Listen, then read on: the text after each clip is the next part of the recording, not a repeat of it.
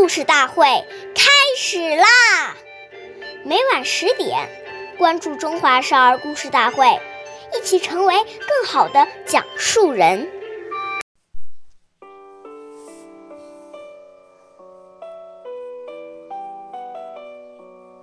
岁月易流逝，古诗永流传，弘扬中华瑰宝，传承红色基因。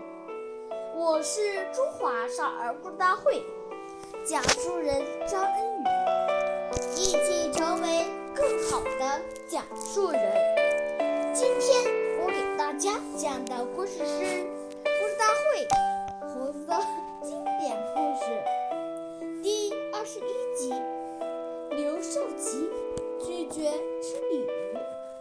今天我们讲一个开国领袖。刘少奇事。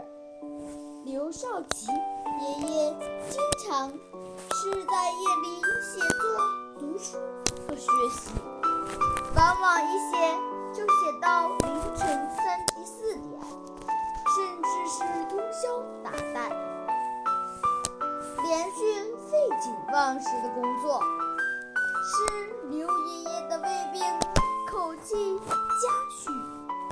生活又和普通工作人员一样，粗饭素食。身边的工作人员对刘爷爷非常敬爱，就让后勤科到河里捉了两条鲤鱼补补身体。刘爷爷的警务员非常高兴，正要给首长烧一餐家味。但刘爷爷却婉拒了。他说：“同志们的好意，我心领了。眼下战士都吃青菜豆腐渣，我们做领导的要带个好头，同甘共苦呀！”